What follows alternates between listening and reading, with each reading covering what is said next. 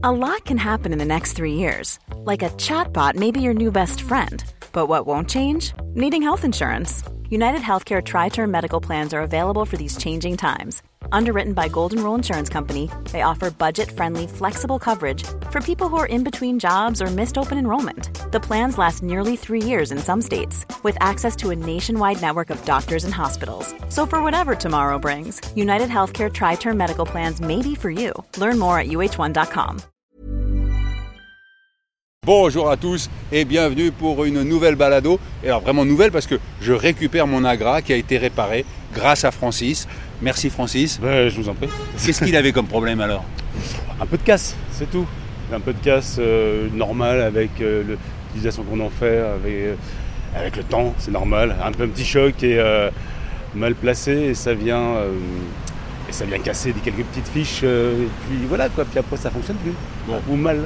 Mais est-ce qu'on en fabrique encore des Nagra aujourd'hui? Bien sûr, oui. Le Nagra 7, c'est le dernier qui est fabriqué depuis 19 2014. Ça va 2014. bientôt faire 10 ans. Mais alors est-ce que le petit que j'ai, euh, on le fabrique encore? Pas ce modèle-là. Le SD, non, il est plus fabriqué. Euh, il reste encore le, le Mezzo, qui est son petit frère, euh, qui est un petit enregistreur comme cela, avec une, une mémoire interne. Le Nagra, il y a, il y a trois secteurs. Dans- il y a l'audio pro, donc les enregistreurs. Il y a la hi haut de gamme. Il y a un autre secteur important qui est la sécurité. Donc on fabrique des, des enregistreurs miniatures, audio, vidéo, vidéo, pour l'espionnage. Donc Ah, pour, le- pour la police, pour les services secrets, etc. Et, ça, et donc euh, le pro a été un petit peu mis en veille euh, au profit de ces deux autres secteurs qui sont des marchés beaucoup plus importants. Ah, C'est rigolo ça, on privilégie la police au journalisme. Et euh, oui, il y a beaucoup plus de, je dirais, de, de- de- de potentiel. Malheureusement, ou heureusement, bon, c'est- Non, mais c'est intéressant parce que aujourd'hui, quand même, pour un journaliste, c'est ce qu'il y a de mieux, ça. Parce que c'est à la fois compact et à la fois, on a, c'est ce qui donne la meilleure qualité. Alors c'est le Nagra SD fait partie de ces, des, des- d'un, des meilleurs enregistreurs de poche en effet. Et dans, son, dans, son, dans sa compacité, il était, c'est vrai qu'il est, vous l'avez dans votre poche, vous le sortez à tout moment. C'est ça. il y a d'autres modèles bien sûr évidemment, il y a une pléthore de, de- d'enregistreurs euh, euh, asiatiques et autres qui fonctionnent très bien. hein, qui- mais c'est vrai que le Nagra est présent depuis euh, 1951 dans le domaine de- de- de- du journalisme. hein, donc euh, C'est resté la référence. hein. donc des Nagra SD, il y en a pas dans toutes les radios. Quoi, en fait. Ouais. Mais aujourd'hui, vous êtes le seul à réparer les Nagra. Oh, je suis le seul officiel, en effet. C'est ça. On est officiel en France, complètement. ouais. Et le jour où vous prenez votre retraite, euh, Ah, bah alors là, il faudra voir avec la Suisse. parce qu'ils sont en Suisse, euh, Nagra maintenant Nagra, c'est en Suisse, ça a toujours, ça a toujours été en Suisse. Mais c'est un Polonais qui a inventé. Oui, hein, c'est polonais, c'est Stéphane Kudelski, tout à fait. ouais. Mais alors aujourd'hui, vous qui êtes spécialiste, quelqu'un qui a envie de faire des podcasts, vous lui conseillez quoi? Il y a d'autres enregistreurs, tels que des Tascam, des Zoom et, et autres, hein, qui, sont, qui font aussi le, le- le travail. Euh, si, voilà, Nagra n'ayant plus de, de- d'enregistreurs, dirons, accessibles au niveau, euh, au niveau tarifaire, tarifaire parce que Ouais. c'est ça le truc. Donc euh, là, maintenant, je dirais, alors bien, bien sûr, beaucoup d'autres, même des professionnels, utilisent le téléphone. hein. Ah oui, et on aura la même qualité qu'avec un Tascam Euh, c'est- il faut, faut avoir un petit préampli en amont pour pouvoir brancher un micro euh, traditionnel, un LEM par exemple, ou un micro dynamique ou autre. Mais euh, ça reste un téléphone. Mais Bon. le fait de pouvoir enregistrer la- les oiseaux, tout ça, en marchant, euh, Ah, il, faut, il faut quand même quelque chose de vraiment dédié, de- d'un un enregistreur dédié. et vous préconisez quoi vous alors? Le Nagra. Oui, mais s'il a plus petit comme ça. Le Seven. Non, le alors 7 après- ça va, le 7 Ah, le il- Seven est excellent. Mais excellent, le 7 c'est le gros, est c'est ça oh, C'est mais l'autoradio, c'est Il pèse un kilo. Ah oui, c'est celui qui vaut 5000 euros. Voilà, exactement. ouais. Ah oui. Et là, euh, il y a beaucoup d'enregistres de, de, de- de- documentalistes, de, de- de- preneurs de sons animaliers qui utilisent cet enregistreur Ouais, et euh, qui le- et euh, c'est, c'est- ça, il faut faire du montage aussi dessus. Donc il y a, il y a des possibilités. Ah oui, c'est vraiment un outil. ça- c'est ce qu'on appelle le couteau suisse en fait. Voilà. D'accord. Bon bah je vais y penser. Et Faut faire des qu'est-ce qui vous rend heureux, Francis? Moi, bah, de, de vous rencontrer. Euh, non, mais de faire- ça fait euh, presque 40 ans que je travaille dans chez Nagra, donc euh, euh, plaisir toujours d'être dans le son, d'enregistrer, de, de, de, de- pouvoir dépanner encore des enregistreurs qui ont 30 ans ou 40 ans, des, des enregistreurs analogiques qui sont encore très utilisés par des, en musique, en, en enregistrement animalier ou autre. Et, euh, bah, un peu moins en animalier maintenant, parce que c'est quand même beaucoup plus lourd, et, euh, mais, mais en musique surtout. Et, euh, Mais qu'est-ce qui vous a amené vers le son? Euh, l'électronique à la base, au départ. Et puis, et puis l'intérêt, la, la- la musique, le, le- le son, la, prise de son, tout ça, ça ça m'a toujours intéressé.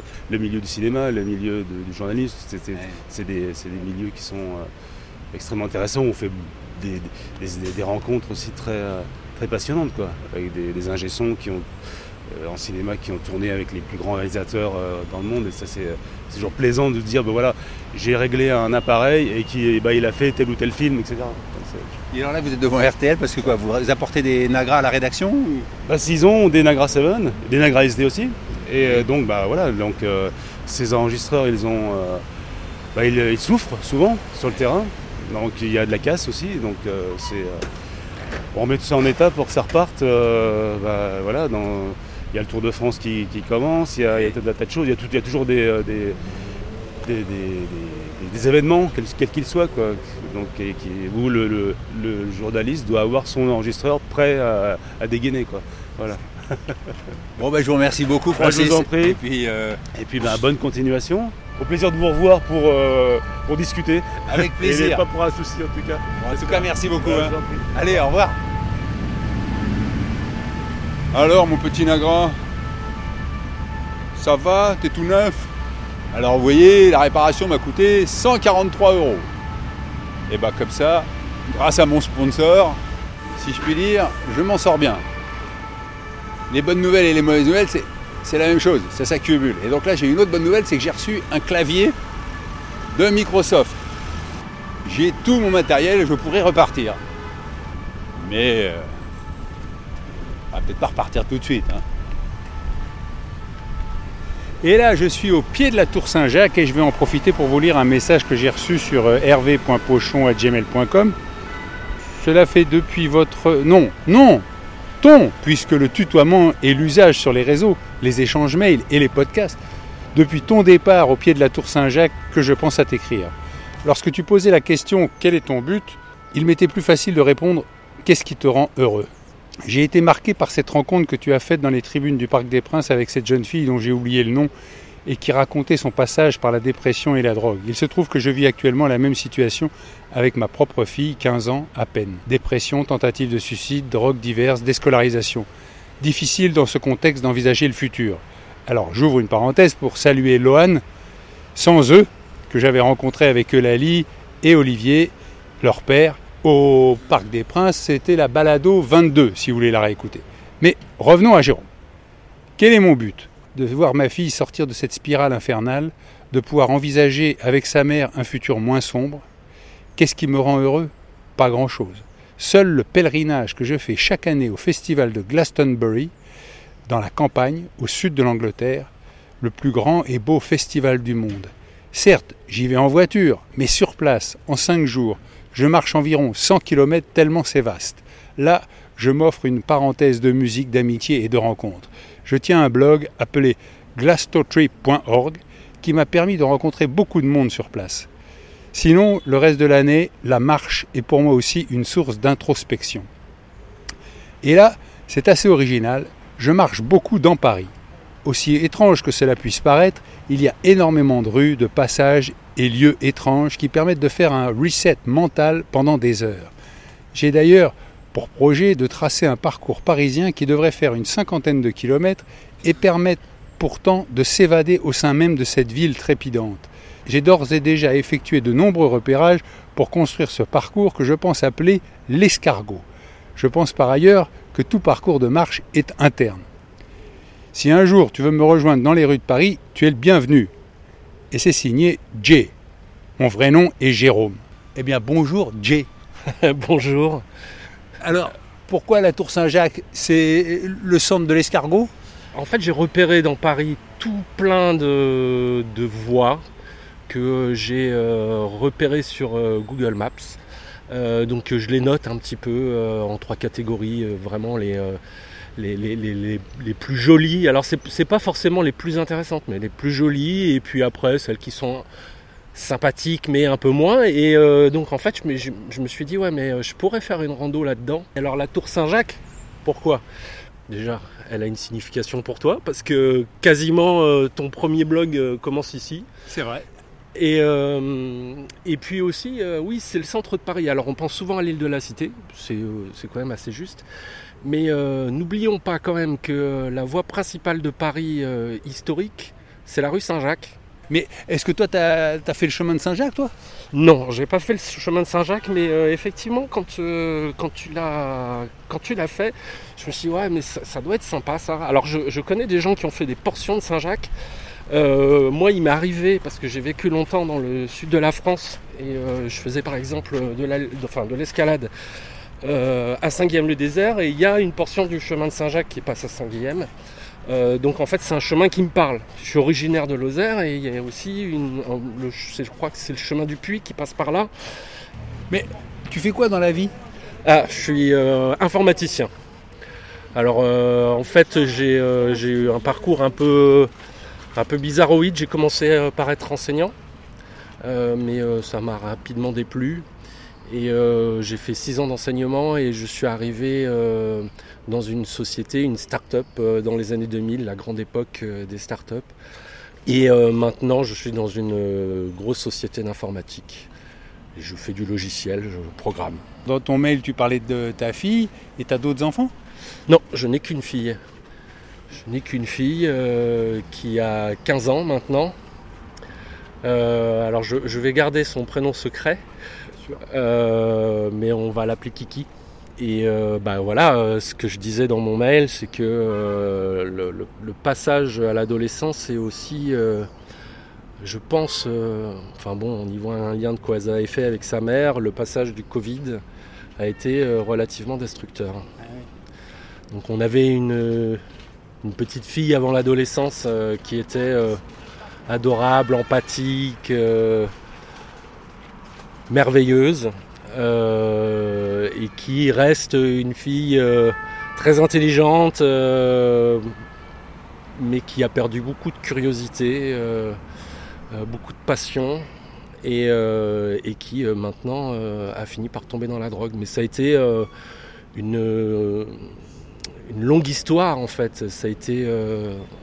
Ça a commencé par des troubles qu'on a mis un petit peu de temps à déceler, encore que. Euh, ça a commencé par des troubles alimentaires.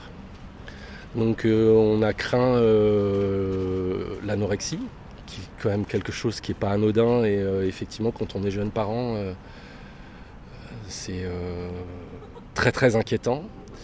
et suite à la découverte de ce problème, on est rentré dans un cycle médical donc on a commencé par voir le généraliste, et puis ensuite des psychologues, et puis euh, psychiatres. Et euh, en fait, euh, assez rapidement, le comportement de notre fille a changé. Elle est devenue relativement agressive. Elle a changé ses fréquentations. Alors on a compris beaucoup plus tard, mais le a posteriori, c'est quand on revoit les choses effectivement euh, longtemps après, c'est toujours facile de se dire euh, on aurait dû faire ci ou ça, mais sur le moment c'était euh, très compliqué de comprendre, parce qu'en plus elle ne parlait quasiment plus. Elle, sort le soir, on ne peut pas l'empêcher, c'est impossible. alors ça, c'est un autre sujet, c'est-à-dire qu'il y a des gens autour de nous qui nous disent vous devriez faire ci et ça, etc. Mais bah, c'est des gens qui ne vivent pas la situation. Bah, par exemple, on a les grands-mères qui ont commencé un peu à nous dire des choses. Mais les grands-mères, euh, bah, quand elles se retrouvent avec euh, notre fille, euh, elles se rendent compte que c'est pas, c'est pas si évident, même ingérable. Et donc, pour en finir avec ces histoires de prise de drogue, bah, notre fille, quand même, elle est allée loin, puisqu'elle a pris cocaïne, 3 MMA, 3, non, 3 MMC, je ne suis pas un spécialiste des drogues. Mais là, c'est des trucs de combat, c'est ça. euh, et même, euh, on sait qu'elle a expérimenté le crack, et ce qui est extrêmement euh, flippant, ce truc-là. Bon, enfin voilà, ces histoires-là, pour moi, c'est un peu un autre monde, et je suis confronté là à quelque chose auquel j'étais pas du tout préparé. Tu évoquais le confinement, concrètement, comment vous l'avez vécu, le confinement? En région parisienne Ouais, euh, on était ici euh, parce qu'on n'avait pas d'autres possibilités, enfin pas de pas d'évasion comme certains ont pu le faire dans des, euh, des résidences secondaires ou ce genre de choses. en plus, il y a eu cette première phase qui a été vraiment un peu, enfin, on était vraiment très confinés, où on sortait pas du tout. au départ, ça s'était d'ailleurs assez bien passé. notre fille avait reçu, c'était son cadeau d'anniversaire euh, alors le confinement a commencé le jour de son anniversaire et en fait on avait prévu de lui acheter un ordinateur, ça tombait plutôt bien. Et puis là elle était motivée pour... Euh, elle, avait organisé son emploi du temps pour faire ses cours, etc. Et puis les choses ont rapidement dérivé, elle a commencé à visiblement à moins s'intéresser à ses cours, probablement se connecter un peu sur euh, des réseaux sociaux, etc., se mettre en contact avec des gens. Alors évidemment, c'est pas à ce moment-là qu'elle a rencontré les personnes euh, dont je parlais tout à l'heure. Mais euh, je pense qu'elle avait pris les contacts à ce moment-là. Mais, alors ça, c'est euh, très difficile. Je pense qu'il faudra beaucoup de temps avant qu'on ait tout le fin mot de l'histoire, parce que actuellement, c'est très difficile de discuter avec notre fille. Elle reste par moments agressive, et puis elle a ces moments où elle est plus proche de, de sa mère. C'est le cas en ce moment. Et puis il y a eu des moments, euh, par exemple au moment des deux tentatives de suicide, elle était plus proche de moi, où elle ne voulait pas parler à sa mère. Donc euh, c'est un peu euh, alternatif comme ça. Et elle continue à aller au lycée? Non, elle est complètement déscolarisée. On a essayé de, la, de la placer en pension et de l'éloigner un petit peu de l'environnement dans lequel elle était. donc on l'a mise en pension à une centaine de kilomètres de Paris. Mais, euh, mais en fait, elle n'a pas vraiment. Euh, enfin, elle y allait un peu. D'abord, elle y faisait pas grand chose, plus euh, acte de présence qu'autre chose. Et puis, au bout d'un moment, dès qu'il y avait des vacances, au retour des vacances, c'était impossible de la faire retourner à l'école. Bon, bah, Jérôme, on va souhaiter que ta fille retrouve un chemin plus paisible. Et nous, on va quitter la Tour Saint-Jacques pour aller dans quelle direction? On va aller dans les rues qui sont derrière l'hôtel de ville?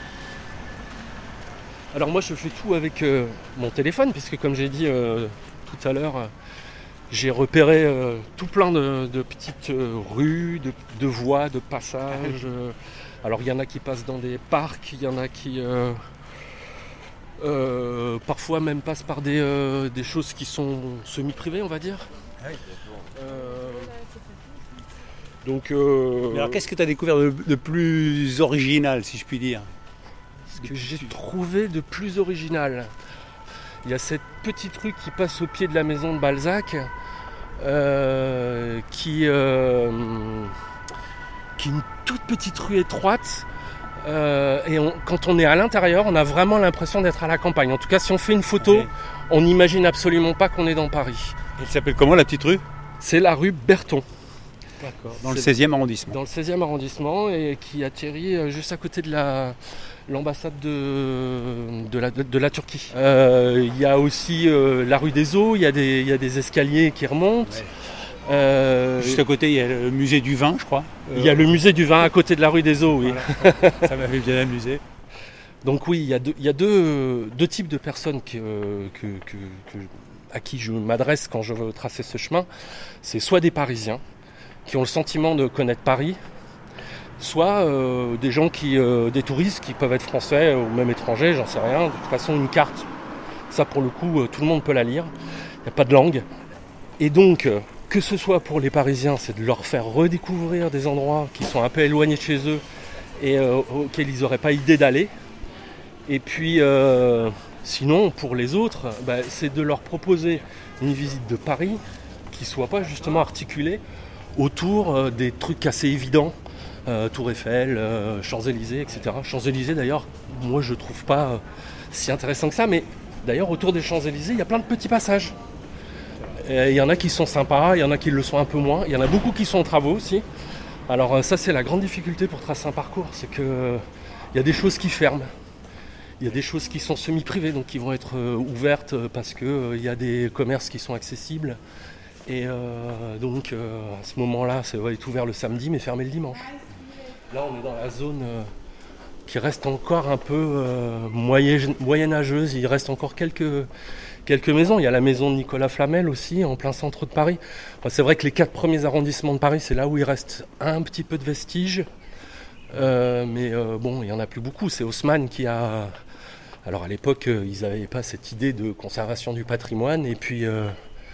Et puis il fallait moderniser. Tu marches régulièrement dans Paris? Alors régulièrement oui. Euh, il m'arrive d'aller marcher euh, sur ma pause déjeuner. Donc euh, bah, en gros je fais du 6 km heure, donc si je prends une heure je marche 6 km. Et donc c'est l'enceinte Philippe Auguste. Voilà, c'est ça. Soucieux de ne pas laisser Paris sans protection au moment de son départ pour la croisade, Philippe Auguste fait commencer en 1190 la construction d'une enceinte sur la rive droite suivi à partir de 1200 par sa réplique sur la rive gauche. Dessinant la forme d'un cœur, cette muraille englobe 253 hectares dont beaucoup d'espaces inhabités, champs, prés ou vignobles. Tous les 70 mètres, une tour renforce ce rempart, haut de 9 mètres et épais de 3 à la base. Des portes et poternes permettent l'accès à la ville. on voit une tour. Ah oui, il y a une tour sur la droite, euh, au milieu de terrains de sport. Mais toi qui me disais être originaire de la Lozère, euh, marcher comme ça au milieu du béton et des pierres, euh, euh, la nature te manque pas trop? Ah, J'ai beaucoup aimé la nature. J'ai fait beaucoup de sport en nature, beaucoup d'escalade en particulier, de la spéléologie aussi. Bah, le rapport avec la pierre, il est assez évident dans les deux cas d'ailleurs. Bah, c'est très différent, évidemment. Mais maintenant, comme je vis à Paris, bah, je, prends mon parti effectivement de trouver euh, un terrain de jeu, de marche, euh, qui soit quand même propice à la réflexion. J'en parlais, hein, parce que c'est quand même aussi ça. De marcher, euh, c'est d'être dans ses pensées, des pensées qui peuvent être guidées par ce qu'on voit. et oui, j'aime toujours aller en Lozère, parce que c'est magnifique, les Causses. Euh, le Mont Lozère, euh, tous ces coins-là. Euh, mais bon, si je veux marcher tous les jours, c'est ici qu'il faut que je marche. ce qui est marrant, c'est qu'ici, on n'entend pas la circulation, on entend au loin une sirène, mais on pourrait, dans un petit village, c'est l'été, les vacances. Et ça s'appelle d'ailleurs le village Saint-Paul. On est rue Beautreilly, toujours dans le quatrième, et sur un store métallique, il y a le portrait de Jim Morrison qui est tagué. Très joli portrait, noir et bleu. Et ça t'inspire ici? Bah oui, euh, moi je suis un grand passionné de musique et effectivement, euh, c'est euh, l'immeuble dans lequel vivait Jim Morrison quand il était à Paris. Et c'est là qu'on l'a retrouvé. Alors, l'histoire est un peu trouble et mythique, etc. On sait qu'il a fait une overdose. Et on pense que en fait, les gens qui étaient avec lui l'ont ramené, ici euh, en espérant pouvoir le réveiller, enfin le faire sortir de son overdose en le plongeant dans, une, dans un bain d'eau froide. Et euh, c'est là que les services de police euh, l'ont trouvé et constaté sa mort. Bon, bah, on a fait une jolie boucle. Alors d'ailleurs, avant de conclure, il faut quand même que tu me parles du festival que tu évoquais dans ton mail. Euh, c'est la semaine prochaine, euh, donc tu pars là-bas et c'est quoi le programme? Ouf, alors euh, le programme, on, va, on part en, groupe.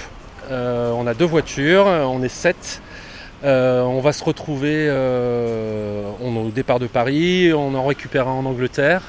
Et nous voilà partis en direction du sud-ouest de l'Angleterre, entre Bristol et Portsmouth.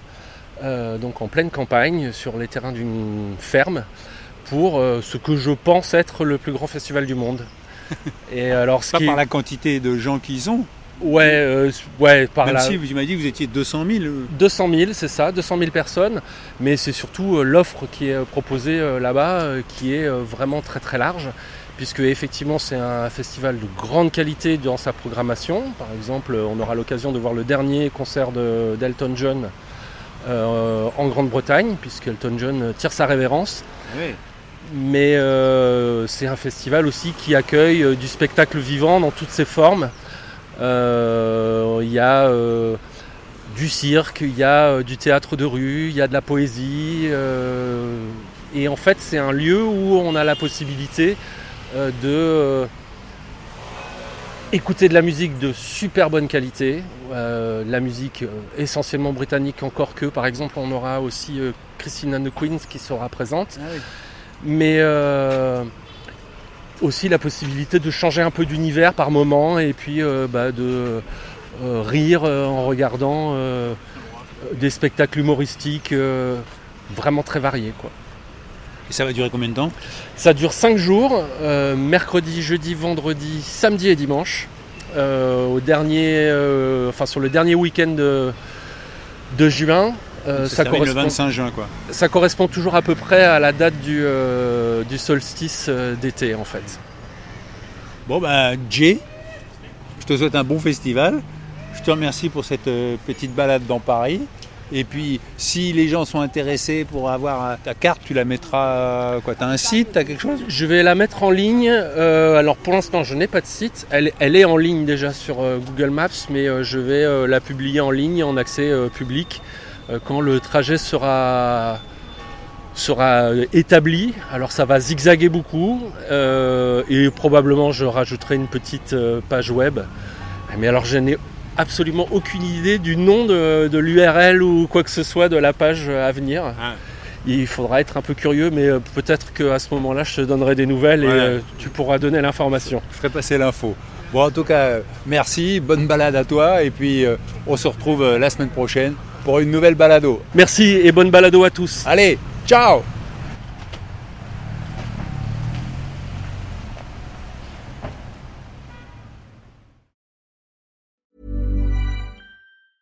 Hey, it's Danny Pellegrino from Everything Iconic. Ready to upgrade your style game without blowing your budget? Check out Quince. They've got all the good stuff shirts and polos, activewear, and fine leather goods, all at 50 to 80% less than other high end brands. And the best part? They're all about safe, ethical, and responsible manufacturing. Get that luxury vibe without the luxury price tag. Hit up quince.com slash upgrade for free shipping and 365 day returns on your next order. That's quince.com slash upgrade.